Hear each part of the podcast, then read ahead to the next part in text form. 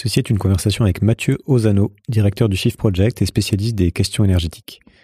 Mathieu était déjà venu dans le podcast pour parler du lien entre climat, économie et énergie, mais cet épisode est très différent puisque nous parlons de l'actualité chaude, à savoir de la guerre en Ukraine et de ses conséquences.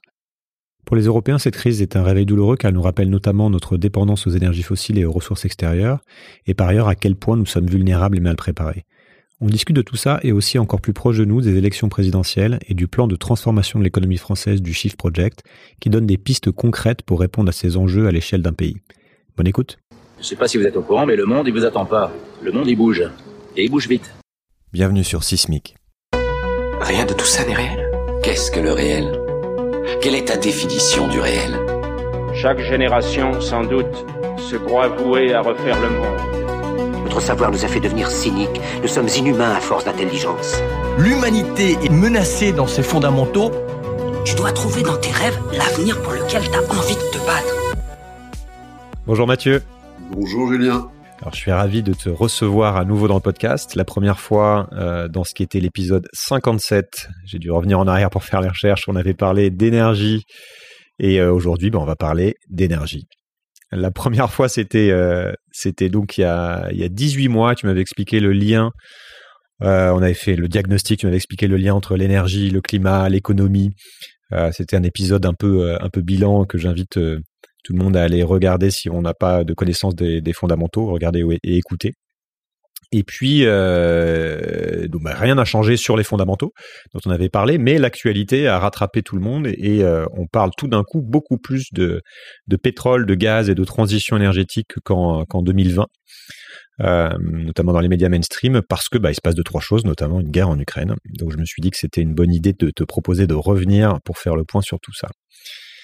On se donne euh, une grosseur. On va parler de plein de choses et notamment des conséquences du conflit en Ukraine. Mais d'abord, est-ce qu'on peut parler des causes et de ce qui s'est passé avant?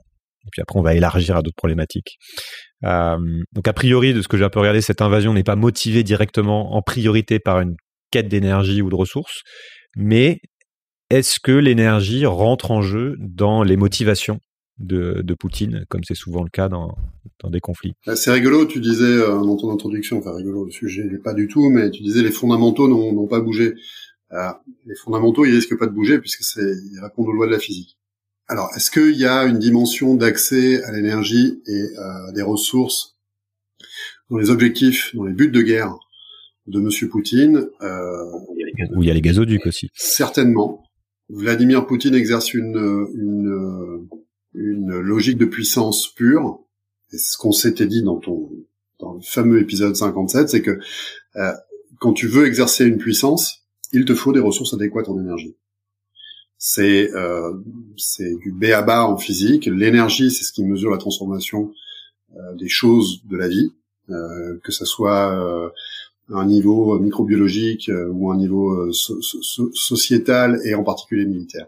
Si tu veux effectuer une puissance, pour faire, par exemple, bouger une colonne de char, tiens, par exemple, il te faut des ressources adéquates en énergie. Alors, est-ce que dans les motifs euh, de guerre de Poutine, en envahissant euh, l'Ukraine, il y a des enjeux de, de cet ordre? Mais ils sont, d'abord, ils sont critiques, puisque cette personne n'est, Dieu merci, euh, pour ma part, j'ai pas trop envie d'être dans la tête de, de Poutine, mais euh, parce que ces enjeux sont, sont cryptiques. Mais en général, si on regarde l'histoire, vous avez euh, dans les buts de guerre toujours un mélange d'objectifs idéologiques et euh, d'objectifs de puissance euh, matérielle. quand Hitler a pris la décision fatidique d'envahir l'URSS, il y avait à la fois le délire idéologique d'asservir la nation, les, les, nations slaves, et il y avait aussi très explicitement dans le cadre dans le cadre de l'opération Barbarossa l'invasion de l'URSS, l'idée de donner, de, mettre la main sur deux belles sources d'énergie. L'une étant au bord de la Caspienne, c'était le pétrole euh, de, Bakou, de, Bakou, qui était à l'époque la plus belle source de pétrole euh, sur le continent asiatique. Et puis l'autre était à nouveau de nature énergétique, c'était euh, les ressources céréalières de l'Ukraine, déjà. Pour Poutine, qui est un esprit malade comme celui d'Hitler, il y a un mélange, à mon avis, des deux il y a un délire euh, symbolique, euh, culturel, très clairement, et je pense qu'il y a aussi une frustration de mettre la main, de, de remettre la main euh, sur ce qui a été l'un des cœurs battants de, euh, de l'économie soviétique. Euh, le Donbass, en particulier, le bassin du Don, c'était le cœur de, de l'industrie sidérurgique soviétique. C'est les plus belles réserves de, de, de, charbon, de, de houille, très bonne qualité. Et puis l'Ukraine, entre autres richesses, est dotée de l'une des plus denses ressources en minerai de fer donc charbon, fer, voilà. C'est l'acier et le Donbass, effectivement, euh, à l'époque soviétique, c'était euh, c'était vraiment le centre de l'industrie. Euh. Donc est-ce que ça, il y a ça en toile de fond? Probablement. après, l'Ukraine est une est une économie avancée qui dispose de tout un tas de ressources intéressantes, ressources minières, mais aussi aussi évidemment agricole, mais également industrielle. C'est euh, le cœur, euh, le cœur de l'industrie euh, nucléaire soviétique. C'était largement, il n'y avait pas que Tchernobyl, c'était pour beaucoup, beaucoup d'Ukraine. Donc on va dire que c'est pas la motivation principale, mais comme toujours, il y a une, il y a une composante non, qui peut être non négligeable. Il y a aussi l'histoire des, gazoducs. Je crois qu'il y a trois gazoducs qui passent, euh, qui passent en Ukraine. Euh, il, y a eu, il y avait eu quelques tensions il y a, il y a des années euh, où Poutine avait, durant lesquelles Poutine avait coupé, coupé les vannes pour mettre la pression sur l'Ukraine. Il y a aussi cette dimension de euh, de maîtriser les flux. Oui, c'est ça. Il y a une logique, dans, ce que impériale. Il y a l'accès à la mer, il y a l'accès à la mer Noire. Il y a Odessa qui était très clairement, euh, manifestement, un objectif euh, premier, le plus grand port, le plus grand port ukrainien.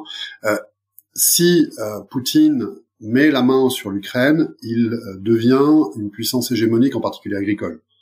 il devient de très loin le premier exportateur. Enfin, la Russie, il est déjà, mais il devient le premier exportateur mondial agricole de très très loin.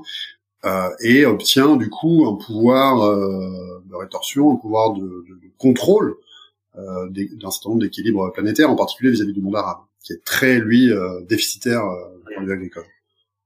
Donc à mon avis, c'est ça. Il y a, il y a le déploiement d'une logique de puissance euh, multiple à multiples échelles, euh, miniers, agricoles, les flux évidemment gaziers vers l'Europe, tout ça participe à voilà une logique impériale euh, à l'ancienne. Mais ce qu'il y a de nouveau, et moi, ce qui me préoccupe beaucoup, bon, la logique impérialiste, on la, on la, on la, on la, on la connaît bien, on, on l'a pratiquée dans tous les sens, on l'a visité dans tous les sens euh, au XXe siècle pour le malheur de beaucoup de populations sur Terre. Ce qu'il y a de nouveau, c'est que euh, cette logique de puissance, cette logique impériale, elle se déploie désormais non plus loin des limites. La logique impériale, c'est conquérir. Hein.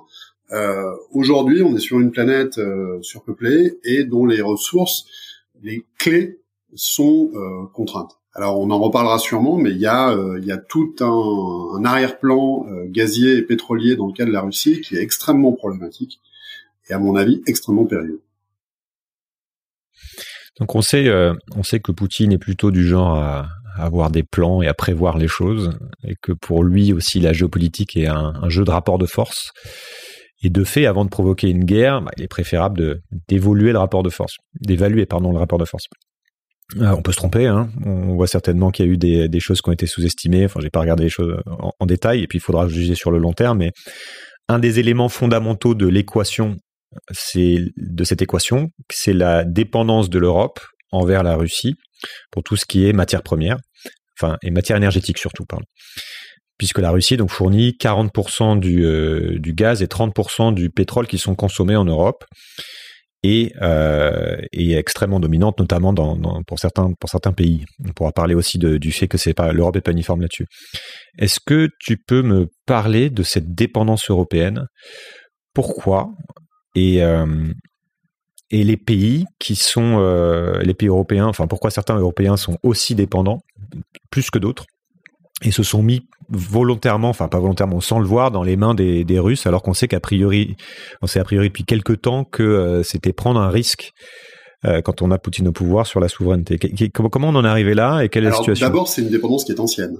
Euh, c'est une dépendance précisément qui remonte à l'époque de l'Union soviétique la Russie ou disons le bloc ex-URSS a été tout au long du XXe siècle le premier producteur de pétrole et de gaz à peu près à égalité avec les États-Unis. L'Europe occidentale n'a qu'une seule euh, source d'hydrocarbures euh, substantiels. Elle a été développée euh, assez tard dans l'histoire, dans les années 70, après les chocs pétroliers, c'est la mer du Nord. la mer du Nord, qui est un endroit qui est la première forme de pétrole compliqué à aller chercher dans l'histoire et qu'on a développé. Bon voilà, c'est la première grande zone de production en mer. Euh, et puis voilà, euh, la mer du Nord, ceux qui connaissent, c'est assez inhospitalier. C'est pas très profond, mais par contre c'est très tempétueux. Donc c'est un endroit très compliqué pour aller travailler. Et il se trouve voilà, ce, ce, pétrole de la mer du Nord a été développé à la faveur euh, de, euh, de l'envolée des cours du baril euh, dans les années 70 et euh, a été développé dans, les années 80-90 très fortement. Et il se trouve que cette source de pétrole et de gaz est entrée en déclin systématique euh, pour des raisons euh, géologiques, à partir des années du début des années 2000. La production, donc la, la seule source de pétrole et de gaz euh, substantielle dont on dispose en, en Europe occidentale, est en déclin euh, systématique pour le pétrole et pour le gaz. Ce qui fait que on a eu longtemps, depuis longtemps, depuis les années 60, euh, besoin de plus en plus, à mesure que euh, il y avait la croissance des besoins énergétiques de l'Europe à la fin des Trente Glorieuses, on a eu de plus en plus besoin de recourir aux capacités d'exportation soviétiques, de pétrole puis de gaz. On a eu un petit interlude euh, géostratégique, un répit par rapport à cette dépendance avec euh, l'essor euh, de la mer du Nord, euh, années 70, 80, 90, puis l'amorce d'un déclin systématique, euh, écologique, et euh, une dépendance euh, de plus en plus à nouveau euh, recrudescente vis-à-vis des vis-à-vis des capacités d'exportation russes de pétrole et de gaz. Parce que pendant ce temps-là, côté consommation, il s'est pas passé grand-chose. Il y a un affaissement lent, mais mais mais mais très lent des besoins en pétrole et en gaz Donc quelque part, on est au bout d'une branche, où on est au bout d'un réseau d'un réseau d'un réseau euh, vasculaire. Et le cœur, c'est le principal, la principale source qui nous approvisionne en pétrole et en gaz, comme tu l'as dit, euh, c'est la Russie, qui est de très loin le premier fournisseur d'hydrocarbures euh. Pour des raisons de proximité géographique, tout simplement. Euh, c'est du pétrole qui vient, du gaz qui vient essentiellement par par tuyau depuis euh, les deux centres de production qui sont la Russie, la Russie septentrionale, et puis même la Sibérie aujourd'hui, euh, la Sibérie occidentale. Qu'est-ce qui s'est passé ces, ces dernières années avec justement les décisions notamment prises par l'Allemagne sur Nord Stream 2 euh, Comment pourquoi et comment on n'a pas euh, on n'a pas vu venir tout ça. Alors on peut dire a, posteriori c'est très facile, mais c'est-à-dire qu'à un moment donné on se met euh, on se on choisit d'être euh, d'une part de plus en plus dépendant d'hydrocarbures par certains choix politiques liés à l'énergie, par exemple le choix de l'Allemagne de sortir du, du nucléaire, et d'autre part de se mettre dans les mains d'un Poutine qui dont on peut dire qu'il a anticipé tout ça et que euh, et qu'aujourd'hui c'est un, un, levier qu'il utilise. Bah, écoute, c'est finalement c'est assez simple. Euh, ça fait un quart de siècle que euh, l'Europe a pris des engagements à sortir des énergies fossiles. Si on avait fait preuve d'un peu de conséquence, euh, on n'en serait pas là. Euh, si on avait pris euh, au sérieux nos propres engagements climatiques, on serait aujourd'hui beaucoup moins consommateur et importateur de pétrole et de gaz, et donc on serait beaucoup moins dans la main euh, de M. Poutine. Euh, L'Europe, il faut pas le perdre de vue, bien que posant en champion euh, des politiques climatiques, n'en demeure pas moins aujourd'hui l'Union européenne dans son ensemble le plus gros importateur d'énergie, et en particulier sous ses formes fossiles, pétrole, gaz et charbon. On est aujourd'hui, on importe l'Union européenne dans son ensemble, par exemple, importe 10 millions de barils jour. 10 millions de barils jour, c'est un dixième de la production mondiale c'est facile, c'est 100 millions de barils jour. C'est autant que la Chine. Voilà. Et on a un point commun avec la Chine, c'est que dans les deux cas, euh, on a une source locale euh, de pétrole qui est en déclin. La production de la mer du Nord, je disais, décline. Donc du coup, euh, on a une demande qui ne, qui ne, et surtout des besoins d'importation qui ne déclinent pas eux, à mesure que la production locale décline. Et la Russie et la Chine, c'est pareil. Donc il y a quand même un phénomène qu'il faut, dont, dont il faut se rappeler, c'est que avant l'invasion de l'Ukraine, on avait déjà tout au long de l'hiver dernier assisté à une, envolée des cours, en particulier du gaz, pour une raison qui est simple, que tu as décrite en, en, partie, qui est très simple, qui est même, qui est même triviale.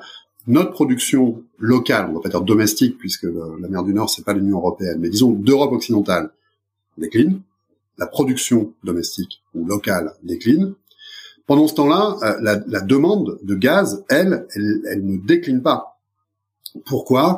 Parce que on considère que le gaz est une est un, moindre mal acceptable sur la voie de la sortie des énergies fossiles et que tous les pays, notamment qui sont très consommateurs de, charbon, en particulier la l'Allemagne, euh, estime que euh, il est logique de déshabiller Paul pour rhabiller Pierre un peu moins mal, c'est-à-dire de passer du charbon au gaz. Effectivement, le gaz naturel est beaucoup moins à, à, quantité d'énergie égale délivrée et beaucoup moins émetteur de gaz à effet de serre, d'où Nord Stream 2. On a on veut sortir du charbon, un. Deux, la production de la mer du Nord de gaz décline. Trois, allô Monsieur Poutine. Voilà. Euh, et, et, phénomène euh, phénomène insidieux euh, secondaire. Pour sortir, on fait pas juste que sortir du charbon. pour le gaz, on estime que le gaz est le meilleur allié des énergies renouvelables intermittentes. C'est-à-dire que quand il n'y a pas de pétrole, pardon, quand il n'y a pas assez de vent ou pas assez de soleil, eh bien, on allume le gaz, tout simplement. D'où, d'où Nord Stream 2, d'où de ce besoin en particulier de l'Allemagne d'avoir un plus gros tuyau ramenant le gaz euh, russe et une espèce d'inconséquence, à mon avis, géostratégique. Alors, une inconséquence euh, écologique, puisque euh, tous les Européens posent en champion du climat. Qu'est-ce qu'on fait à se dire que on va entre-temps, alors qu'on a une génération pour sortir des énergies fossiles, qu'on va entre-temps augmenter notre consommation du moins pire des énergies, de la moins pire des énergies fossiles le gaz, mais qui est quand même une énergie fossile dont il faut se passer. Et en plus, en conséquence géostratégique, euh, l'Allemagne, typiquement, enfin, je veux pas blâmer uniquement nos amis allemands, parce qu'en fait, on est, il y en a pour tout le monde dans cette histoire en Europe de l'inconséquence.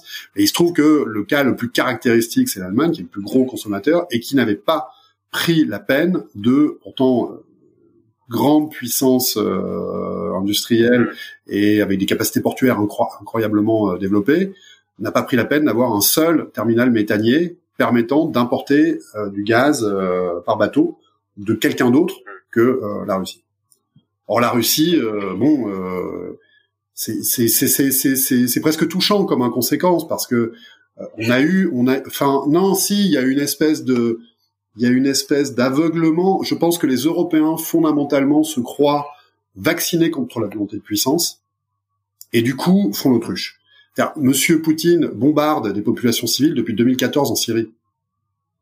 C'est Guernica, euh, des Guernica, il y en a eu presque pas tous les jours, mais quasiment euh, en Syrie. Euh, et puis avant ça, on avait eu le bombardement de Grozny. Enfin, moi j'ai jamais compris trop pourquoi est-ce qu'on donnait le bénéfice du doute à un type qui est, est, qui est un monstre. Enfin. Est-ce que tu peux rappeler brièvement quelle est la place des énergies fossiles dans, en, Europe en termes de consommation d'énergie totale Et euh, pour ceux qui n'auraient pas écouté ton précédent épisode aussi, pourquoi le gaz, le pétrole sont vitaux pour, euh, pour nos économies? Après, on parlera du fait de, de, de, ce qui est, enfin, de ce qui est en train de se passer, c'est-à-dire la difficulté justement à, à couper euh, cet mmh. approvisionnement. Mmh. Bon, alors ça dépend, ça dépend ce qu'on ce qu'on regarde, mais grosso modo, on peut dire que l'essentiel de l'énergie qu'on consomme en Europe, c'est des énergies fossiles non seulement pour se chauffer, pour faire tourner une bonne partie de l'industrie, mais également pour produire beaucoup d'électricité. la France est un peu à part avec son nucléaire, 70% d'électricité. L'Allemagne a pas mal de renouvelables, mais que sur l'électricité. Voilà. L'électricité, il faut jamais perdre de vue que c'est un cinquième du problème. dans la plupart des mix euh, énergétiques, l'électricité, c'est un cinquième à peu près. Euh, ça peut varier, mais grosso modo, c'est un cinquième de l'énergie que l'on consomme que l'on consomme dans un pays. Il faut pas oublier les bagnoles, faut pas oublier euh, euh, un très grand nombre d'industries. Euh, faut pas oublier euh, les machines-outils, euh, les moissonneuses-batteuses, etc. Et puis non plus, faut pas oublier non plus la portion très significative euh, de l'électricité qui elle-même est générée par des centrales, ce qu'on appelle des centrales à feu, qui tournent. alors au fuel, c'est-à-dire au pétrole, il n'y en a quasiment plus, mais en bonne part au charbon dans un certain nombre de pays européens et au gaz. donc c'est c'est c'est omniprésent. Et pour l'instant, on n'a fait que faire décroître lentement de manière très très insuffisante par rapport aux, aux engagements climatiques la consommation globale d'énergie fossile et notamment on n'a quasiment pas touché au pétrole. Et sur le gaz, qui, est le problème vis-à-vis de, vis de la Russie aujourd'hui, eh bien, on a plutôt tendance à augmenter nos besoins parce qu'on veut s'en servir comme substitut euh, au charbon. Et pour la deuxième partie de ta question, eh bien, c'est beaucoup plus simple à comprendre. Euh, pourquoi est-ce que c'est aussi omniprésent les énergies fossiles encore aujourd'hui Pourquoi est-ce qu'on tarde autant à s'en défaire? C'est parce que bon, on peut utiliser un petit jeu de mots qui, un petit moyen mémotechnique. Les énergies fossiles, c'est les énergies faciles. C'est ce qu'on a de plus commode, de plus simple à mettre en œuvre du point de vue d'un point de vue industriel. Donc c'est ce qu'on utilise euh, premièrement. La plus facile de toutes, c'est le pétrole. Pourquoi? Parce que c'est liquide, tout simplement. Donc tu peux utiliser. T'as pas besoin de gens pour pelleter, par exemple, ou de machines euh, comme avec du charbon. Et par rapport à du gaz, on comprend bien que stocker, déplacer du, liquide, c'est plus facile que du gaz. Et puis l'autre caractéristique qui fait que c'est très intéressant globalement les énergies fossiles dans leur ensemble, c'est que ce sont des énergies qui cumulent la fonction de stock et la fonction de flux. Qu'est-ce que ça veut dire? Ça veut dire que euh, euh, un baril de pétrole ou un tas de, charbon, bah, tu peux le laisser dans un coin euh, chez toi et revenir dans un siècle et allumer un briquet et t'en servir.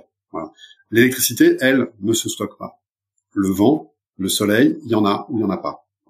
Et c'est cette propriété-là des énergies fossiles qui fait que ce sont les plus faciles et c'est pour ça qu'il est si difficile, euh, à contrario, de, s'en défaire. On revient pas sur le lien direct entre euh, entre énergie et économie, hein, parce que ça, prendrait ça prendrait un autre épisode et je pense qu'on en a déjà beaucoup parlé. Mais parlons des conséquences du conflit. Euh, on voit que les occidentaux cherchent à, affaiblir évidemment la, Russie en la sanctionnant économiquement parce que bah, c'est un levier, c'est le, levier de pression important dont on décide de servir à défaut d'autre chose.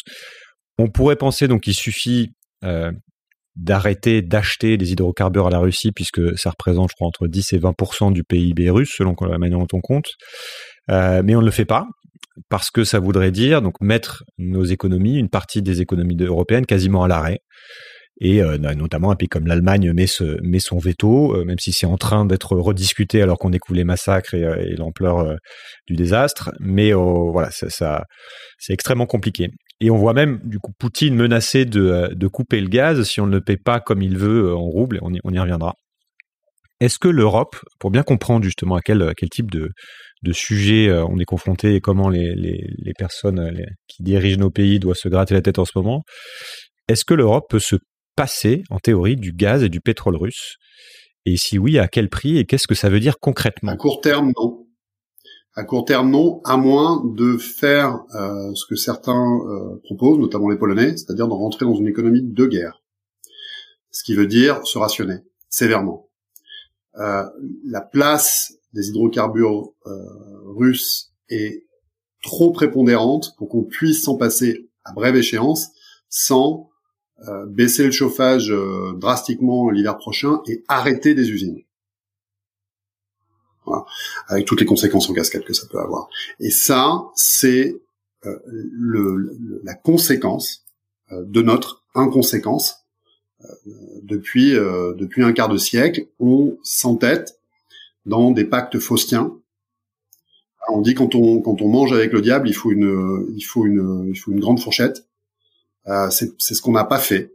On, on, a on a un pacte faustien avec un certain nombre de potentats qui, qui, qui contrôlent les ressources d'hydrocarbures et qui doivent leur place à ça. Le, le, la, la, fondation du régime euh, Poutine, c'est Rosneft, c'est Gazprom, euh, c'est les ressources hydrocarbures qui fournissent la moitié des ressources fiscales. La moitié des ressources fiscales de la Russie, c'est les ventes de pétrole et de gaz. Nous, on est archi dépendant, tu l'as dit, 40% du gaz, 30% euh, du pétrole. Euh, on est coincé. On est au, on est au bout d'une euh, branche que on doit couper. Donc, à un moment donné, pour nous, c'est des conséquences lourdes. Donc le seul moyen de s'en passer à brève échéance, c'est de rentrer dans une économie de guerre. Manifestement, euh, les dirigeants, euh, les dirigeants européens sont pas prêts à vendre ça aux Européens. Et moi, je fais partie des gens qui, depuis des années, pointent le fait que M. Poutine a très bien compris ça, que la paix sociale en Europe dépend d'un bon approvisionnement euh, des euh, gazoducs et des oléoducs euh, sur lesquels M. Poutine a la main. Et puis on est doublement, on est, on, même, c'est même une, c'est même un piège. Ce pacte faustien est un piège au carré. Il y, a, y, a, même une, une, seconde dimension. Pourquoi? Les sanctions qu'on est en train de mettre à Monsieur Poutine sont en train de saper sa capacité à maintenir sa production future de pétrole et de gaz il faut comprendre que euh, et, donc euh, du coup euh, nous, place a fortiori un, peu plus de haut mur pour sortir effectivement des énergies fossiles et tenir nos engagements climatiques. Qu'est-ce qui se passe? En fait, c'est très simple. La production de pétrole et de gaz russe est une production ancienne et vieillissante. les deux zones d'extraction de, pétrole et de gaz historiques, qui sont exploitées depuis plus d'un demi-siècle en Russie, de part et d'autre euh, des montagnes de l'Oural, de la chaîne de l'Oural, c'est la vallée de la Volga d'un côté et euh, la Sibérie occidentale de l'autre, sont ce que l'on appelle matures. Matures dans les industries extractives, ça veut dire que vous avez sorti plus de la moitié du stock. De ce que vous pouvez espérer récupérer dans des conditions techniques euh, actuelles, vous avez produit la moitié des réserves. Quand vous, quand vous avez produit la moitié des réserves, ça veut dire que mécaniquement votre production va décliner. Les projections, les dernières projections qui ont été faites euh, sur l'évolution de l'industrie euh, du pétrole et du gaz russe sont très inquiétantes de ce point de vue-là. Ça fait longtemps, ça fait plus d'une dizaine d'années que dans les rapports de l'Agence internationale de l'énergie, d'autres sources de référence, on sait, on constate que la moitié à peu près de la production euh, russe est mature, donc risque de décliner.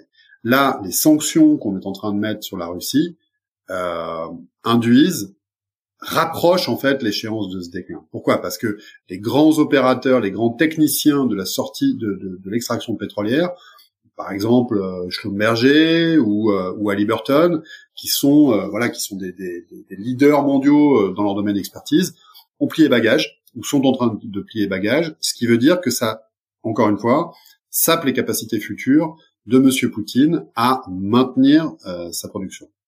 Ça veut dire plein de conséquences en, cascade qui sont toutes inquiétantes pour l'Europe, à moins à moins que euh, on ne sorte effectivement concrètement, nous, on apprenne à se passer concrètement de pétrole, de gaz et de charbon. Pourquoi c'est inquiétant? Parce que vous mettez euh, vous mettez le régime, euh, vous acculez en fait le, le, régime Poutine, vous coupez sa source première de financement. Ça ne veut pas dire que pour, pour autant il va s'effondrer ça veut dire qu'il risque de devenir plus euh, plus euh, virulent euh, dans son rapport avec les occidentaux et en plus, ce que tout le monde comprend aujourd'hui, vous le jetez dans les bras d'un autre d'un autre régime problématique, à mon sens, qui est le régime chinois. Pourquoi? Parce que vous avez d'un côté l'un des premiers exportateurs mondiaux d'hydrocarbures, la Russie, et de l'autre côté, avec l'Europe, l'un des premiers importateurs mondiaux euh, d'hydrocarbures, la Chine. Donc si euh, euh, très clairement, si Poutine ne peut plus faire affaire avec les Européens, plus exactement si les Européens refusent de continuer les Occidentaux à faire affaire avec lui, c'est euh, les, les, les, Chinois qui, qui vont être la planche de salut. Et ça, c'est quand même très problématique moi, ça fait quelques années maintenant que je décris une espèce de d'alliance de fait, une espèce d'ellipse qui euh, va de Moscou à Pékin en passant par Téhéran et Bagdad, euh, qui sont également voilà des grands exportateurs où les Russes et les Chinois s'entendent très bien pour maintenir finalement leur euh, leur, leur fonctionnement. Quelles sont les options en fait? Parce que d'un côté, on a, on a cette idée, enfin si, si, je comprends bien, les sanctions sont dangereuses, euh, même pour les Européens, puisque ça met, la, ça met la Russie, tu dis, ça peut énerver encore plus Poutine, ça peut le mettre dans les mains d'un Chinois, ça peut faire que euh, l'industrie euh, pétrolière et gazière russe euh, s'écroule à, long terme, puisque pour rappel aussi, quand on ferme un puits, ça met beaucoup de temps à, à être réactivé, etc. C'est pas on-off comme ça.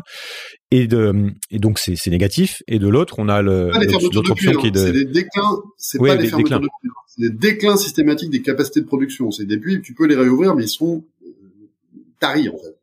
Et tu as l'autre option qui est de, de, de ne rien faire, euh, de, de, ne pas sanctionner euh, Poutine parce qu'on a trop à lui perdre.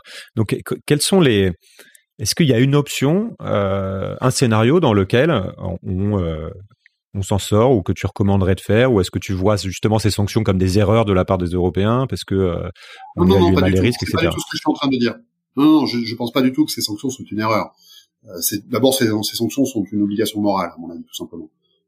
Non, la seule option, c'est euh, de mettre en œuvre nos engagements climatiques, de sortir des énergies fossiles. Mais ça, c'est quelque chose qui ne se fait pas d'un claquement de doigts. C'est une politique systématique et enfin cohérente, enfin cohérente, de désintoxication des énergies fossiles. C'est un truc qui va prendre euh, des années, des décennies, on le sait, et on sait aussi que en termes d'investissement et de mobilisation de la société, c'est l'équivalent d'un effort de guerre. C'est l'équivalent d'un effort de guerre. Donc là, la guerre, elle est, euh, elle est en Europe, ça y est, elle est revenue. On est confronté à euh, une logique de puissance qui elle-même est posée sur des bases qui sont friables, le déclin de la, le déclin des ressources russes. Donc ces Caraïbes des là, on a, il faut qu'on arrive à naviguer entre Caraïbes des là et, et s'organiser concrètement. Alors à, à, long, à, à moyen et long terme, c'est très clair, c'est la mise en œuvre concrète des engagements climatiques. Le Shift Project que je dirige, on a publié un parler, française qui donne euh, des directions sur comment est-ce qu'on fait pour faire en sorte que les transports quotidiens, que l'industrie, que l'agriculture, que tous les organes vitaux de la société puissent continuer à fonctionner sans énergie fossile. Et à court terme, c'est un choix politique euh, de euh, se faire mal un petit peu, nous, euh, de rentrer dans, des, dans du rationnement euh, pour pour faire balance avec le mal que Poutine est en train de faire au peuple, au peuple ukrainien. Mais clairement, à terme, on est beaucoup trop dépendant, c'est ce que je disais en préambule à ta question, euh, la réponse à ta question. Si euh, à court terme, on est tellement dépendant du pétrole et du gaz russe que il euh, n'y a pas d'autre solution pour s'en passer à court terme de façon significative que de faire du rationnement. Donc c'est ce qu'on voit, cette crise est un, véritable révélateur en fait pour euh, beaucoup à la fois de de l'importance des énergies fossiles dans nos économies, puisque il paraît que c'est quelque chose qui est souvent incompris dans les économistes, dont les économistes parlent, parlent très peu, et plus largement du, du le c'est un révélateur du fonctionnement de nos sociétés et de notre dépendance donc vis-à-vis de l'extérieur, surtout euh, surtout en Europe pour tout un tas de choses. Et donc on voit tout à coup l'émergence d'un discours euh, assez nouveau, hein, porté par qui avait été jamais porté à ce niveau-là, d'un discours de sobriété, de besoin de résilience, de transition énergétique, euh, et ce discours porté donc avec euh, une ardeur nouvelle par, les politiques, là où même les accords de Paris et les engagements climatiques en fait n'avaient rien provoqué de, sérieux. Euh, je voudrais rester là-dessus. Quelle est ton analyse sur la réalité de cette prise de conscience? Est-ce que tu, tu vois véritablement que les choses sont en train de bouger? Est-ce que cette prise de conscience est profonde? Et est-ce que euh, ça s'amorce ou alors est-ce qu'on est encore dans un déni que parce qu'on parle toujours pas d'économie de guerre, on, est toujours dans le déni par rapport aux efforts que que que, ça représente. Écoute, c'est pas très euh, le, le, rôle de Cassandre est pas un rôle très agréable. Euh, le fait de, de, se retrouver à dire je vous l'avais bien dit, nous vous l'avons bien dit, c'est pas une consolation euh, très nette. Moi, j'ai commencé à travailler sur ces enjeux de puissance liées aux énergies fossiles, en plus du climat, euh, en 2003, lorsque euh, lorsque les États-Unis ont envahi l'Irak, vraisemblablement pour planter euh, le drapeau américain une bonne fois pour toutes dans le Golfe arabo-persique, là où il y a les plus belles sources de pétrole. moi, c'est une préoccupation qui est ancienne. un mois avant l'invasion, le Shift, sous sous ma direction, publiait un travail sur euh, les contraintes d'approvisionnement euh, de l'Europe en hydrocarbures, en pointant en particulier l'énormité des risques euh, côté russe. Moi, depuis que je m'intéresse à la transition énergétique, c'est-à-dire depuis 20 ans, j'ai l'intuition pessimiste que le péril climatique suffira pas à faire bouger la société et qu'on va se retrouver tôt ou tard confronté à euh, des euh, à une voiture balai qui est constituée par des enjeux géostratégiques euh, beaucoup plus simples à comprendre, beaucoup plus classiques, ceux de l'impérialisme, à ceci près que l'impérialisme s'exerce dans un contexte, encore une fois, où les ressources sont contraintes, ce qui est très nouveau et extrêmement périlleux. Donc finalement, je pense que effectivement, il y a beaucoup de gens qui sont en train de se réveiller, euh, comme souvent, malheureusement, un peu tard. On a une accumulation de symptômes. Il y avait les symptômes climatiques, ça n'a pas suffi à faire bouger la société, en tout cas pas pas suffisamment. Et là, on a des symptômes de la même pathologie, qui est celle de notre addiction euh, aux énergies fossiles, et qui s'exprime par des choses beaucoup plus nettes, la guerre. La guerre, mais il faut pas l'oublier, euh, encore une fois, une crise sur les prix de l'énergie qui est antérieure à la guerre, hein, euh, avec euh, en décembre euh, notamment une inflation qu'on n'avait jamais vue jusque-là, des prix du gaz. Qu'est-ce qui se passe? Ça n'a rien à voir avec avec Monsieur Poutine. Ça a à voir avec une concurrence, ce que je disais au début de notre entretien, d'approvisionnement entre deux zones géographiques, l'Europe occidentale d'un côté et la Chine de l'autre, qui ont des besoins en gaz de plus en plus forts, et une production locale qui décline. Ça, pour moi, c'est c'est ça la voiture balai. Euh, ça fait des années maintenant qu'au Shift Project, on dit le climat est une raison suffisante pour s'organiser, mais si vous le faites pas pour le climat, plus longtemps vous allez rester accro aux énergies fossiles, plus vous avez derrière Mad Max qui arrive. Une voiture balai conduite par Mad Max et qui va qui va nous croquer, qui va nous croquer, qui est déjà en train de nous croquer si on se bouge pas, c'est-à-dire si on ne met pas en œuvre des politiques cohérentes, cartésiennes, raisonnables euh, de sortie des énergies fossiles. Donc l'Europe se, réveille un peu et se rend compte de sa fragilité, et notamment parce que euh, bah, on n'a pas de ressources euh, fossiles, comme tu l'as dit, puis on n'a quasiment euh, pas d'autres ressources en fait. On n'a pas de minerais non plus. Il y a tout un tas de choses de. On n'a pas des sols très riches. À moyen terme, en dehors du conflit actuel, quels sont les risques d'approvisionnement, notamment en pétrole et plus largement en ressources pour l'Europe. Je sais que c'est un sujet sur lequel tu as, tu as publié des choses euh, euh il y a peu et le Shift aussi avait publié aussi un, un rapport, je crois, sur le, le, pétrole en 2030 et le, risque de pénurie. Voilà, est-ce qu'on est-ce peut parler de la big picture, de de, l'ensemble en dehors de la Russie? Donc les travaux auxquels tu fais allusion, ce sont deux rapports qu'on a publiés sous l'égide du ministère des Armées. Euh, les, les, militaires sont des gens euh, qui sont payés à être pessimistes, donc euh, on a réussi à les convaincre qu'il y avait un petit sujet avec ça. Alors sur le pétrole, euh, je vais te donner un peu l'état des lieux. Sur le gaz, on a commencé à travailler euh, il y a quelques il y a quelques mois sur la même problématique, qui est qu'est-ce qu'on peut, à quoi on peut s'attendre euh, en termes de capacité d'approvisionnement en pétrole et en gaz pour l'Europe, qui encore une fois est le plus gros importateur mondial d'hydrocarbures. Alors pour le gaz, j'ai pas encore la réponse en, capacité d'approvisionnement euh, pure, c'est-à-dire en dehors des euh, de péripéties euh, géopolitiques. c'est-à-dire quelles sont les réserves géologiques et quelle est la capacité de l'industrie à mettre ces réserves sur le marché et à les exporter jusqu'à l'Europe. Donc sur le gaz, on a commencé à regarder, on peut en parler, il y a quand même un certain nombre de symptômes inquiétants, et c'est bien pour ça que le ministère des Armées et également RTE et le BRGM, je le précise, qui sont la RTE, c'est réseau de transport d'électricité, et le BRGM, c'est l'instance euh, nationale qui regarde les ressources. Les trois euh, ont topé pour travailler avec nous sur cette question du gaz parce qu'il y a des questions inquiétantes qui sont la conséquence de ce que j'ai déjà décrit, c'est-à-dire que la production de la mer du Nord décline. Donc, euh, production domestique décline, besoin augmentant, à un moment donné, ça pas. Pour le pétrole, on a documenté le sujet et la réponse, elle est elle peut, elle peut se résumer à ça. Plus de la moitié, de la moitié des sources d'approvisionnement actuelles de l'Europe sont issues de, pays pétroliers qui sont soit d'ores et déjà en déclin, soit au bord du déclin, et qui devraient décliner. Euh, donc plus de la moitié des approvisionnements de l'Europe devraient se contracter d'ici à 2030. C'est tout de suite. L'Afrique, l'ensemble du continent, africain euh, décline la production de pétrole de l'Algérie, du Nigeria, de l'Angola, du Congo-Brazzaville, euh, du Gabon, de la Libye, même sans parler euh, de la guerre civile là-bas, leurs ressources, le continent africain est passé par un pic de production en 2008, donc c'est quelque chose qui est ancien, comme pour la mer du Nord. La mer du Nord, c'est en 2000. L'Afrique, le continent africain, le pic de production, c'est 2008 et depuis ça décline. Euh, donc il y a des pays importants dans les approvisionnements européens euh, en pétrole qui sont en déclin, et puis il y en a plusieurs euh, qui sont au bord du déclin, et le premier, le plus problématique, j'en ai déjà parlé, c'est la Russie. Parce que la production, parce que les ressources sont vieillissantes. Donc c'est ça la voiture balai. C'est ça la voiture balai. on est tributaire d'une ressource qui est en déclin. À quel moment on se réveille pas pour se dire non mais Là, il faut, vraiment se bouger parce que on comprend bien que des contraintes d'approvisionnement sur une société, ça revient à appuyer sur la carotide. On a eu les gilets jaunes. En France, c'est la plus grave révolte sociale, la plus sérieuse, la plus ample révolte sociale depuis 68. Elle est partie pour une augmentation de 10 centimes sur les prix de l'essence. C'est ça qui a mis le feu aux poudres. Aujourd'hui, l'essence, comme tout le monde le sait, est à plus de 2 euros le litre.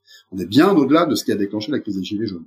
Donc, on va avoir des problèmes en cascade de plus en plus récurrents et de plus en plus graves tant que on ne se décide pas à mettre en œuvre un plan de transformation de l'économie qui permet de se passer aussi vite que possible, aussi vite que possible des énergies fossiles pour se préserver du climat, pour se préserver de contraintes d'approvisionnement et puis pour se préserver de déboires géopolitiques euh, induits soit par des contraintes d'approvisionnement, soit par euh, des déboires climatiques.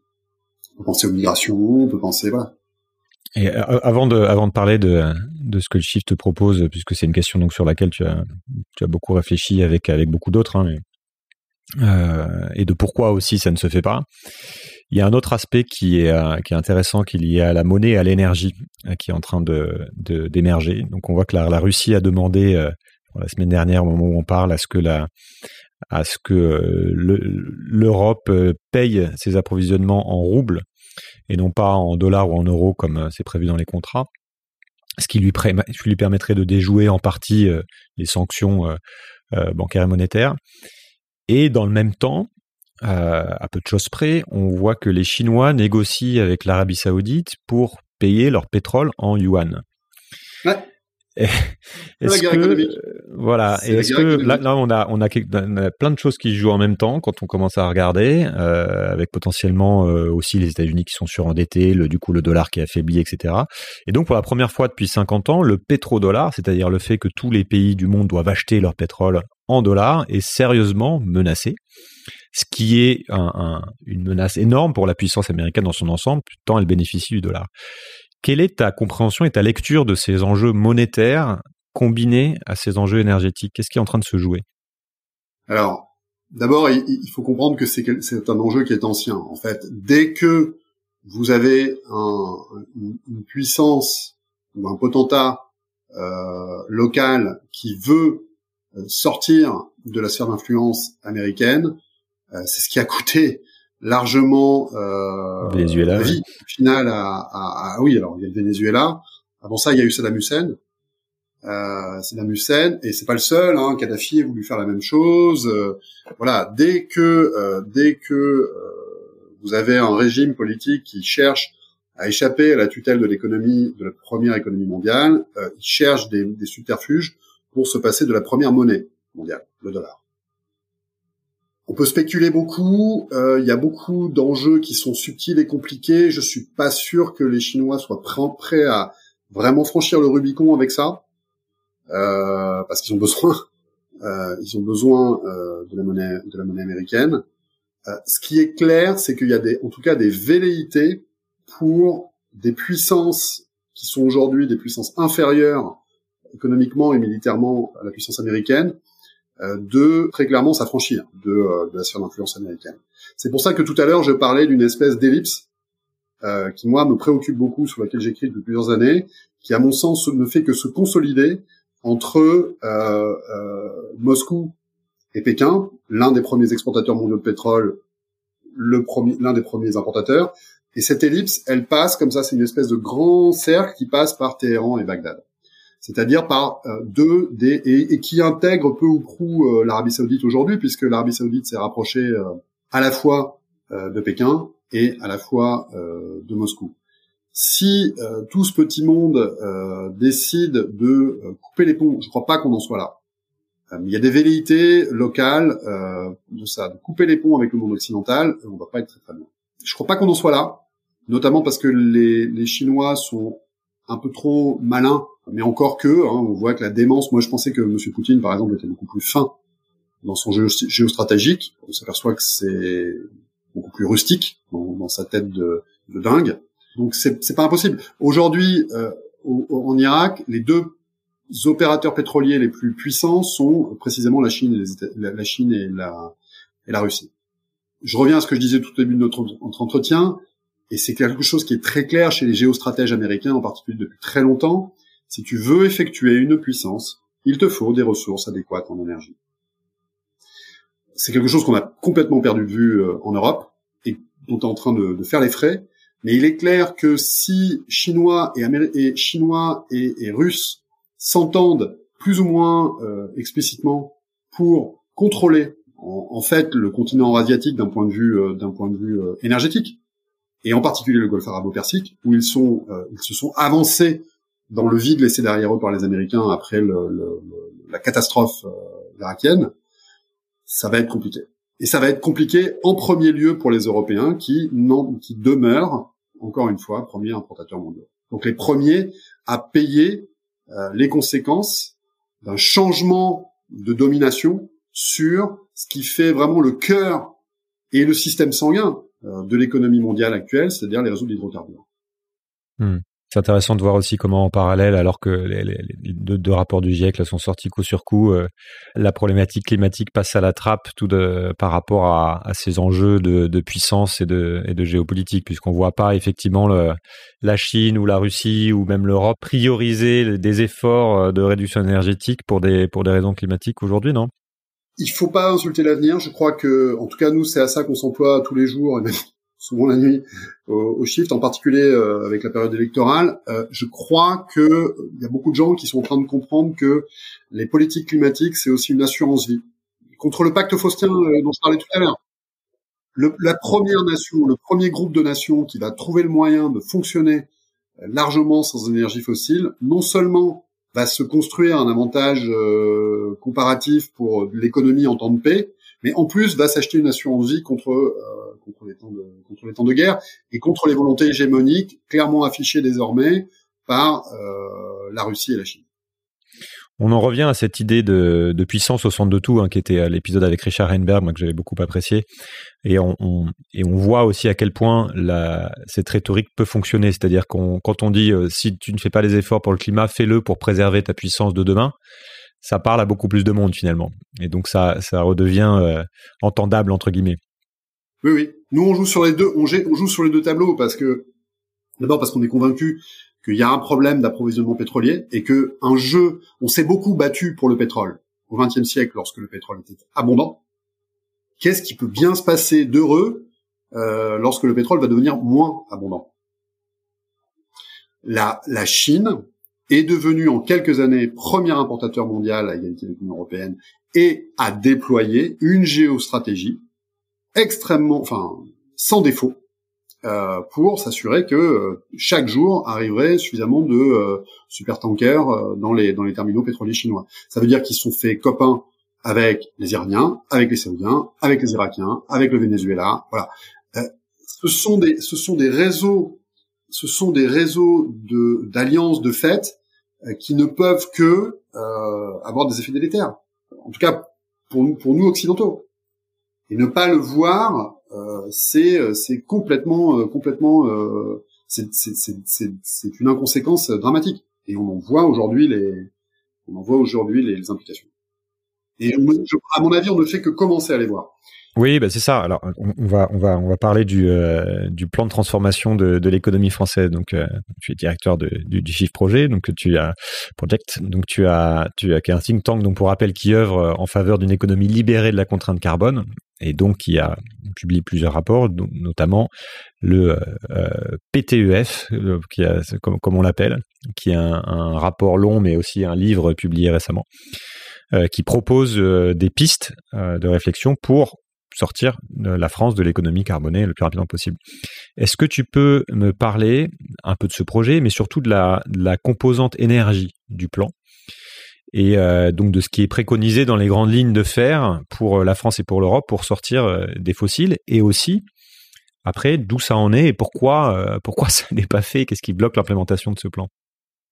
Ok, donc le, le, plan de transformation de l'économie française, ça consiste à se poser une question euh, très simple. Qu'est-ce qu'on peut faire là tout de suite maintenant pour espérer d'ici une génération, ce qui est l'objectif euh, écrit dans les accords de Paris euh, sur le climat signé en 2015, pour espérer d'ici une génération se passer quasiment de pétrole, de gaz et de charbon en France. Et alors le, le, le champ de, du travail qu'on a fait, c'est les mesures activables tout de suite maintenant pour les cinq années qui viennent en France, compatible avec un horizon de décarbonation euh, à l'horizon 2050. Et comme effectivement, c'est ce que je décrivais tout à l'heure par rapport aux besoins en énergie des pays européens, on est à peu près tous logés à la même enseigne, on est à peu près tous sur le même euh, Titanic.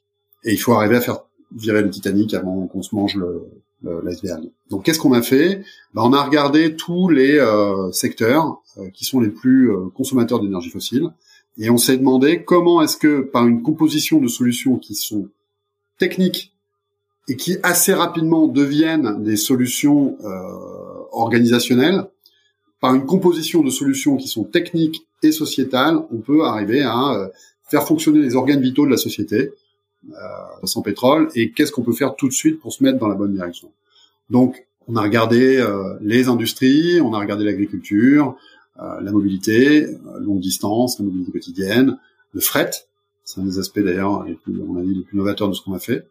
Et puis aussi, on est allé s'intéresser à des secteurs dont on, auxquels on pense jamais quand on parle de transition énergétique, mais qui sont non moins dépendants euh, des énergies fossiles, qui sont non moins vitaux pour la société, comme par exemple le système de santé et même le système culturel. on s'est aperçu, par exemple, la santé, c'était pratiquement 10% des émissions de CO2 de la France. Hein, c'est beaucoup de transformation industrielle pour faire les médicaments, qui en général, à un moment, un moment ou à un autre, ont besoin euh, d'hydrocarbures, soit comme matière première, soit comme source d'énergie. C'est euh, beaucoup de déplacements, etc.. Voilà. Donc à chaque fois, on s'est demandé, ok, jusqu'où je peux pousser les leviers techniques et à partir de quel moment, euh, en fait, j'ai besoin d'une composition de réponses à la fois techniques et sociétales. Et ces réponses s'appellent la sobriété.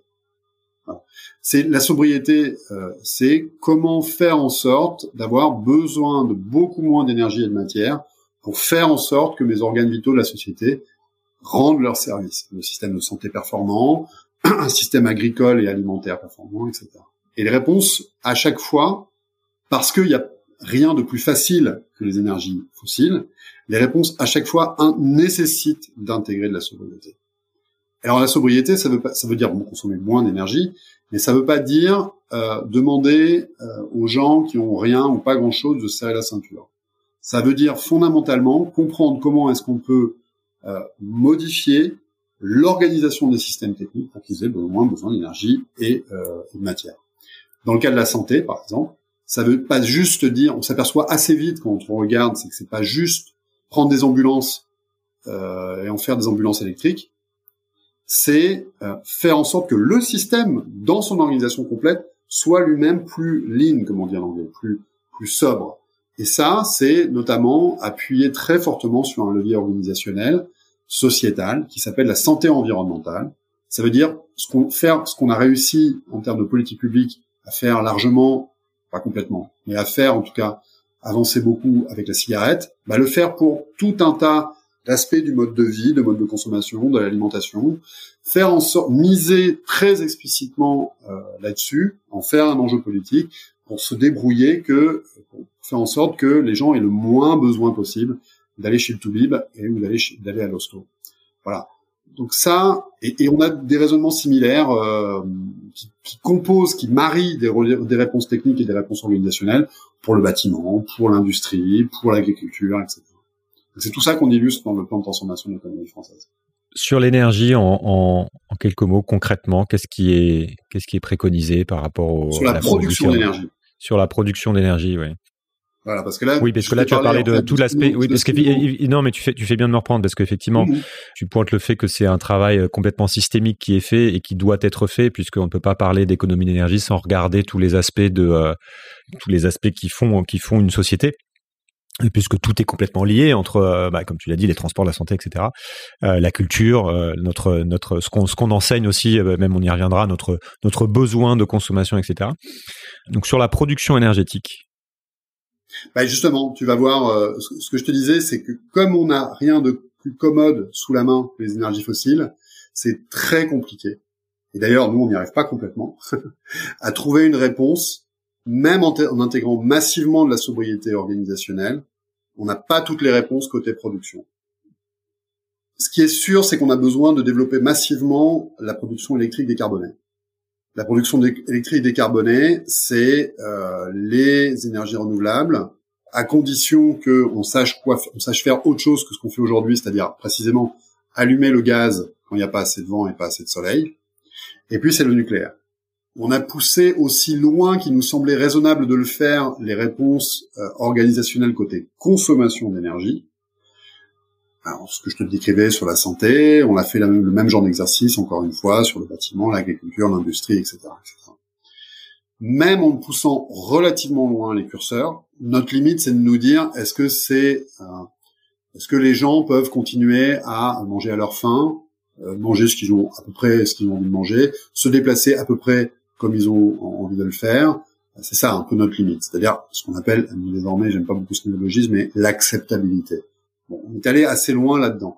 même en allant relativement loin, c'est-à-dire en réduisant de l'ordre de 40 à 50% de la, selon ce qu'on regarde, la consommation énergétique à l'horizon 2050, c'est énorme, hein, c'est énorme, plutôt 40%.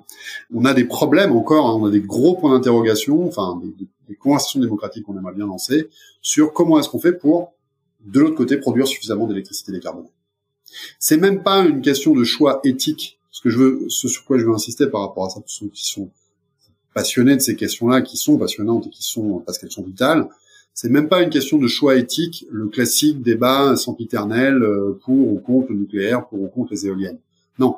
En fait, on a perdu tellement de temps, on a perdu tellement de temps que on est obligé de pousser tous les curseurs à fond et de démarrer tout ce qu'on peut en capacité de production aujourd'hui électrique, parce que arriver à boucler l'équation et produire suffisamment d'électricité décarbonée d'ici une génération, c'est tout sauf un chemin pavé de rose, que l'on soit très pro-nucléaire ou que l'on soit très pro-ENR.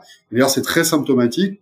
Aujourd'hui, les centres de réflexion là-dessus, qu'ils soient plutôt anti-nucléaires ou totalement anti-nucléaires, ou comme dans le cas du shift, plutôt pro-nucléaire, en fait, les pro-nucléaires disent, bah, il faut aussi faire des, des renouvelables. Et les anti-nucléaires disent, euh, faut peut-être pas trop trop se presser à fermer les réacteurs nucléaires.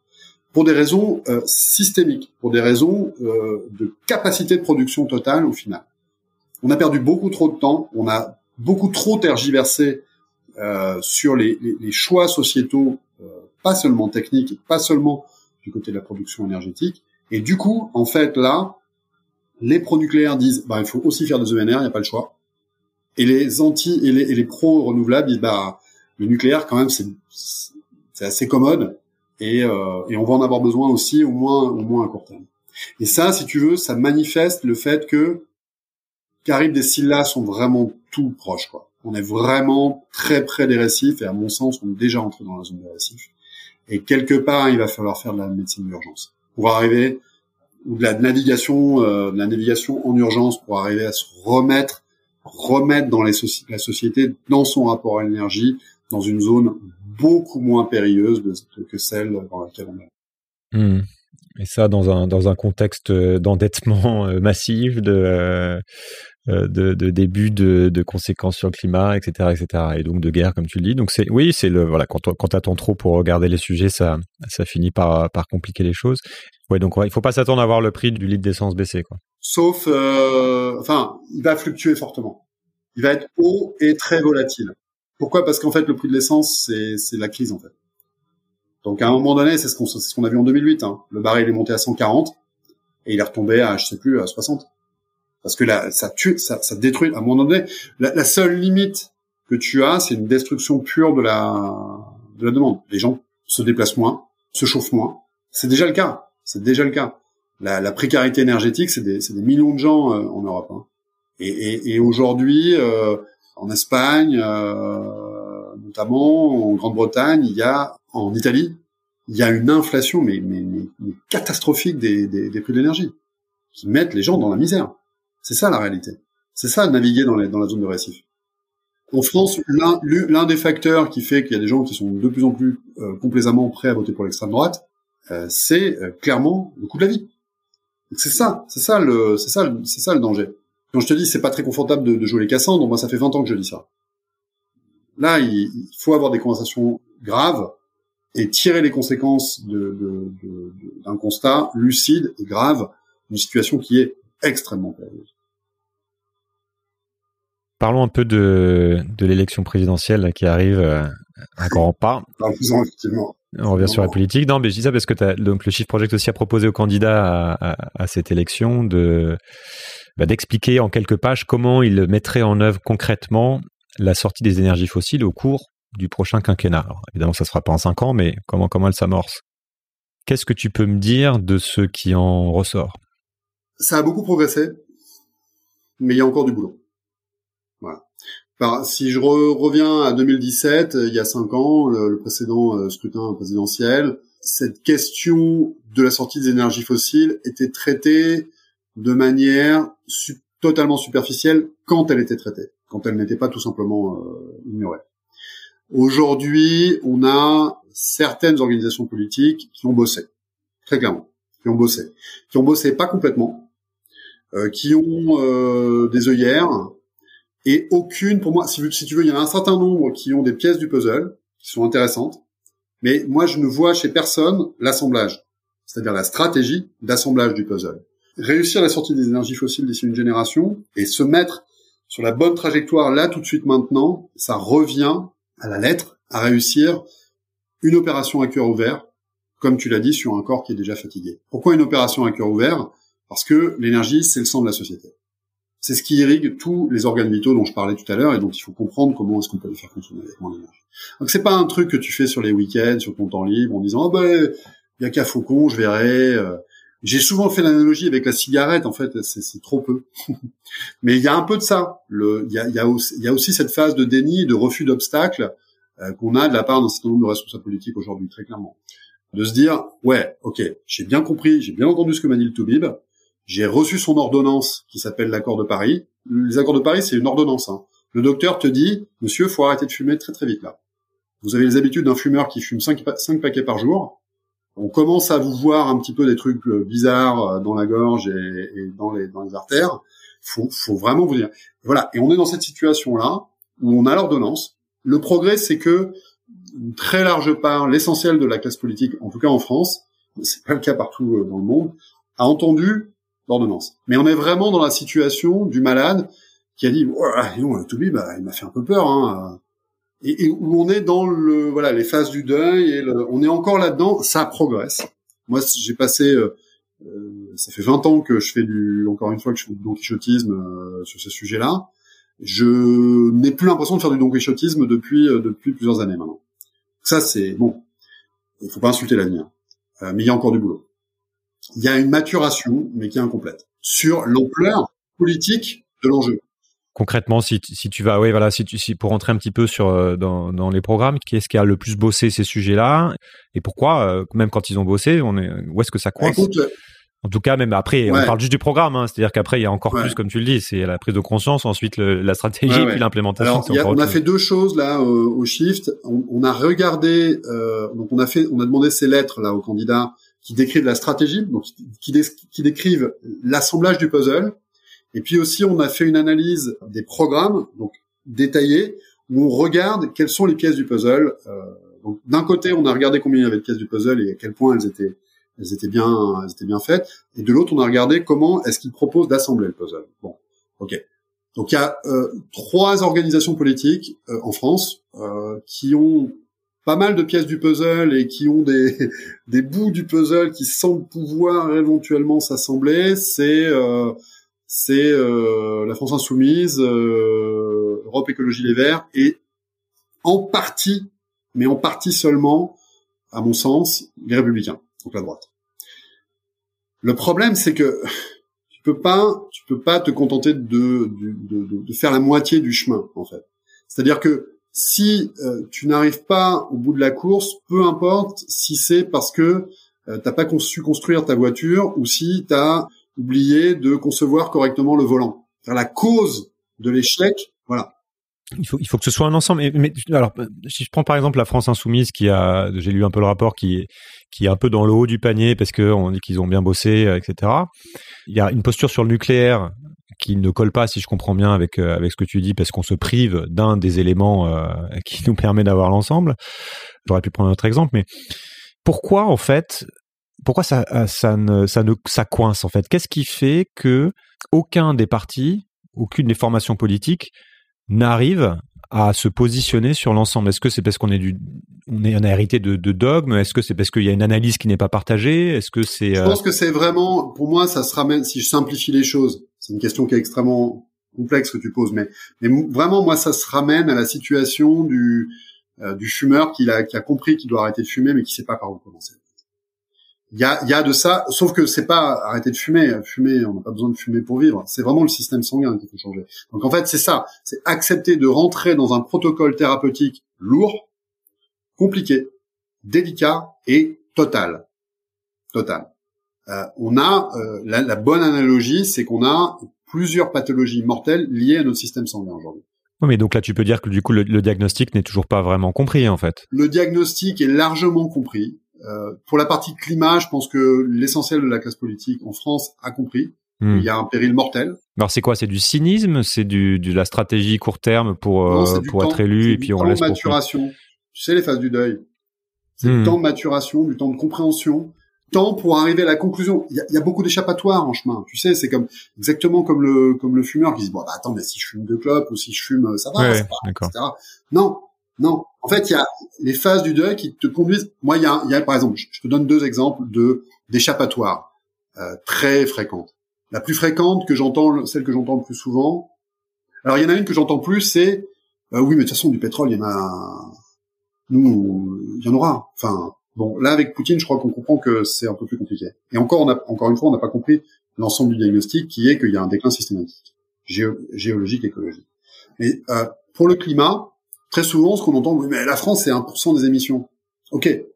Donc, c'est ne pas comprendre d'une, enfin, il y a une double limite à ce, à ce, raisonnement qui est pas vraiment un raisonnement en fait, qui est une, qui est une lâcheté en fait, qui, qui est une, qui est une veulerie. D'abord, la première nation ou le premier groupe de nations qui trouvera le moyen de fonctionner sans énergie fossile va faire la norme et se bâtir un avantage comparatif absolument historique. C'est une opportunité. Accessoirement, enfin pour moi pas accessoirement, c'est un devoir éthique. Il se trouve que moi, je, je, je suis pour des raisons différentes d'autres d'autres français qui se revendiquent patriotes aujourd'hui, qu'on entend beaucoup. Euh, moi, je suis fier. Je pense que la France, c'est pas n'importe quel pays. On est le pays de Descartes. On est confronté à un problème qui est d'abord un problème cartésien. La seule chance qu'on a vis-à-vis de, cette problématique, c'est qu'elle est largement objectivable. Une fois qu'on est allé au bout de l'objectivation de cette cet ensemble de pathologies euh, mortelles euh, dont la société est atteinte, il n'y a pas d'autre réponse que se dire, OK, il faut sortir vite et en ordre et dans la paix des énergies fossiles, quelle que soit la raison. Et en fait, des raisons, il y en a plein qui se cumulent. Et en plus, au bout du chemin, celui qui arrivera à franchir le col va rentrer dans une vallée où il sera le premier. Donc, ce euh, aura euh, sa place, ça sera une nation qui aura sa place dans les livres d'histoire, une place d'honneur, et en plus, accessoirement, elle aura euh, construit un avantage comparatif et elle fera la norme parce qu'on est confronté à quelque chose d'inexorable, encore une fois.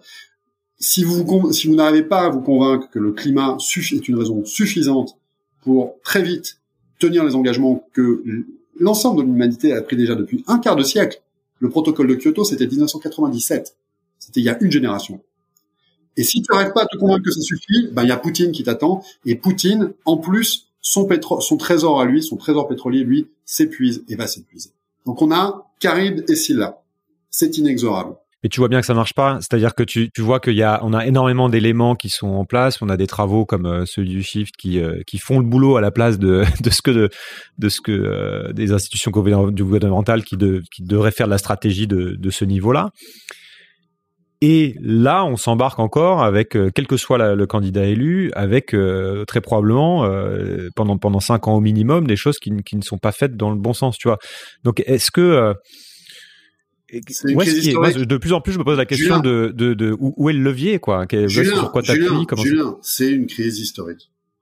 Il n'y a pas une génération encore peut-être celle de nos grands frères euh, pour nous et des parents pour ceux qui sont un plus jeunes, qui ont vécu euh, les années 60, euh, en fait, qui n'étaient pas que des 50-60, qui n'étaient pas forcément une, époque, mais qui était la première, forcément gay sur tous les aspects. Il y avait l'Algérie, il y avait, mais la première génération de l'histoire qui a connu l'opulence. Moi, je vois tout ça comme une crise d'adolescence. Il y a des crises d'adolescence qui se terminent très très mal, une tragédie absolue. Et puis, il y a beaucoup de crises d'adolescence où on se retourne, on fait ah oui, c'était que ça. C'est vraiment le passage. Pour moi, c'est le passage de la société technique à l'âge adulte. Non, tu peux pas avoir le beurre et l'argent du beurre. Non, tu peux pas brûler la chandelle par les deux bouts. Ou si tu le fais, il va falloir que tu en subisses les conséquences. On est vraiment très jeune, en fait. La société technique, elle est très jeune. Euh, un siècle et demi, c'est 15 ans, 15 ans et demi à l'échelle d'un individu tous les ressorts techniques principaux qui font, à part peut-être l'électronique, à part l'électronique, qui font fonctionner la grande machinerie de l'organisme sociétal, c'est des trucs qu'on a inventés il y a plus d'un siècle. Tesla, diesel, c'est des, des vieilles inventions. C'est des vieilles inventions. Et, on est, on, continue à perpétuer euh, des, des, des outils techniques qui sont les mêmes. L'organisme, il est le même. La société, elle n'a pas tellement changé on a eu une espèce de poussée de croissance, euh, comme on en connaît quand on a 14, 15, 16 ans, depuis une génération. On, on s'aperçoit que, ok, on est plus grand, plus puissant, plus éduqué. Aussi, c'est une ressource, plus éduqué que jamais. Mais on s'aperçoit aussi qu'on a des très mauvaises habitudes et des attitudes, des mauvaises habitudes qui sont mortelles. On est en train de le comprendre. On l'a pas complètement compris. Moi, je suis pas j'aime beaucoup l'histoire. J'ai écrit, euh, j'ai écrit un livre d'histoire. Je suis pas très très surpris. Ça me désole, ça me peine un peu, mais je suis pas très très surpris qu'il nous faille de l'ordre d'une génération pour arriver au point où dire ok, maintenant je deviens adulte, je deviens un grand garçon, une grande fille, j'arrête mes conneries et je et, je, veux dire je, c'est-à-dire la société, la démocratie en tout cas, euh, qui est capable d'avoir un, un retour sur soi et de dire attends, est-ce que je peux pas avoir un peu plus de sens commun et euh, repenser la manière dont on se déplace au quotidien, repenser la manière un peu dont on produit la bouffe et dont on la consomme, etc., etc. Et en fait, il y a plein, il y a plein d'issues heureuses. Il y a plein d'issues heureuses. Et elles sont déjà en gestation pour moi dans la société, symboliquement ou en pratique, dans euh, un certain nombre de voilà de, de modes de consommation ou de ou de type ou de type d'activité économique euh, qui demandent qu'à se développer. Mais voilà, il faut qu'on ait maintenant une conversation adulte, un retour sur soi, patient, profond, et dire, OK, maintenant il nous faut un plan, et il faut qu'on s'organise différemment. C'est possible, je pense qu'on n'est pas très... En tout cas en France, moi j'ai tous les jours plein d'interlocuteurs qui ont, ont soupé du cynisme et de la désespérance, et qui se disent, OK, euh, on a mis, nous sur le bouquin qu'on a fait là, qui fait la synthèse du PTEF, on a mis Marianne qui se retourne les manches. C'est vraiment ça qu'on veut dire. Et, et, et, et on, on est certain qu'il y a plein d'issues heureuses dans la manière dont on va vivre demain sans pétrole et sans gaz et sans énergie fossile parce qu'on n'a pas parce qu'on n'a pas le choix et parce que c'est bien souvent possible et que ce que ça demande, j'ai tout à l'heure tout à l'heure fait la référence à un effort de guerre. Non, c'est pas un effort de guerre, c'est un effort historique. D'abord, c'est un effort de paix euh, et ça n'a rien à voir avec euh, les souffrances qu'ont pu qu'endurent les gens qui sont vraiment dans la guerre. Comme dirait ma mère, qui est née en 39, on a le cul dans la graisse. Nous autres, on a le cul dans la graisse. Bon, est-ce que on va continuer à faire ouin ouin euh, On peut pas y arriver? Merde, on est le pays en, France, on est le pays de Descartes. On est la génération qui arrive, qui est la plus éduquée de tous les temps. Ça aussi, moi, ça me fatigue un peu là d'entendre le niveau baisse, etc. Euh, on a, on a, il y a jamais eu une proportion plus importante d'une génération qui arrive à un niveau bac plus 3, bac plus 4. Il y a plein d'outils, il y a plein d'intelligence, il y a plein de solutions techniques, il y a plein d'ambitions sociétales. Il faut juste arriver au bout du diagnostic et comprendre qu'il n'y a pas le choix, en fait. Et que des échappatoires de dire, ah oui, mais nous, on est 1% des des, émissions mondiales, ça n'a pas de sens. Ça n'a pas de sens quand il y a Monsieur Poutine qui veut nous, couper le gaz et quand ses propres ressources de gaz, de toute façon, à un moment donné, vont s'épuiser. Donc c'est inexorable, c'est inexorable, comme le passage à l'âge adulte. Alors, en chemin, on en connaît tous malheureusement, euh, dans le passage à l'âge adulte, il y a des refus d'obstacles qui se terminent dans des tragédies totales. Et puis pour la plupart d'entre nous, ça se passe bien. Est-ce qu'il n'y a pas dans l'univers un, certain nombre de sociétés qui ont commencé par taper dans un stock d'énergie fossile parce que c'est ce qu'on avait de plus facile et que euh, le méthane, par exemple, les hydrocarbures sont les, les, les, les molécules que l'on retrouve. On, il y en a même dans l'espace. C'est premières molécules. Ça fait partie des premières molécules avec l'eau euh, que, la nature produit. Donc très certainement, s'il y a autant d'étoiles euh, dans, dans l'univers, il y a très certainement plein de sociétés qui ont commencé par les énergies fossiles. Bon, on sait qu'il y a plein de sociétés, s'il y en a dans, l'univers, qui ont des millions d'années d'existence, d'histoire derrière elles, probablement. Bon, ben, à un moment donné, elles ont franchi, elles sont passées à l'âge adulte. Elles ont trouvé des... Ou, peut-être qu'elles disparaissent quand elles ont épuisé leurs leur fossiles. et il y en a certains, et il y en a très certainement. Euh, et ben, moi, je, fais le pari. Il n'y a pas d'autre pari possible que l'espoir. Dans le Mahabharata, euh, euh, Dharma, dit qu'est-ce qui dans la vie est inévitable? La réponse c'est l'espoir. La réponse c'est l'espoir. Et c'est pas un espoir désespéré. Regardez ce qu'on écrit dans le PTEF, regardez ce qu'écrivent d'autres organisations écolo qui réfléchissent au même genre de problématiques. Il y a plein d'issues heureuses et il y a plein d'issues simples. Ride a damn bike. Tu vois, par exemple. Monte sur un vélo, putain. Vous faites tous, on fait tous en moyenne 5, pardon, je, fais, je dis beaucoup de grossièreté, mais c'est parce que je suis un peu agacé ces jours-ci en fait, je, je, je, je, pense qu'on est pas très loin du, point de, du, du, point de bascule fatidique euh, de, du point de partage des eaux où on va soit redescendre, s'écrouler dans la vallée dans laquelle on est, soit on va réussir à passer dans notre vallée. Mais si je regarde la mobilité quotidienne, la façon dont on, se déplace au quotidien, moi je suis pas un écolo euh, héroïque. J'ai jamais eu de bagnole. J'habite pas à la campagne. J'habitais en banlieue, en lointaine banlieue. Il se trouve qu'on a en France et dans les pays occidentaux des réseaux alternatifs à la bagnole individuelle qui demandent qu'à se développer. Et ça coûte pas très cher.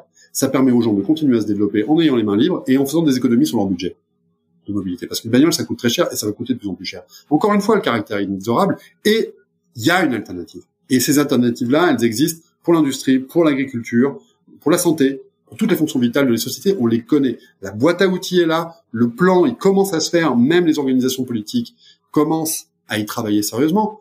Donc voilà, c'est un enjeu historique. Aucune génération n'a échappé à des moments fatidiques. Ben voilà, c'est ça notre moment fatidique. Soit on sera à la hauteur, soit après nous le déluge et tant pis pour nous. Mais je pense qu'il n'y a pas d'alternative à l'espoir. On va finir là-dessus. Merci beaucoup Mathieu. Merci. changer le monde Quelle drôle d'idée Il est très bien comme ça le monde, pourquoi changer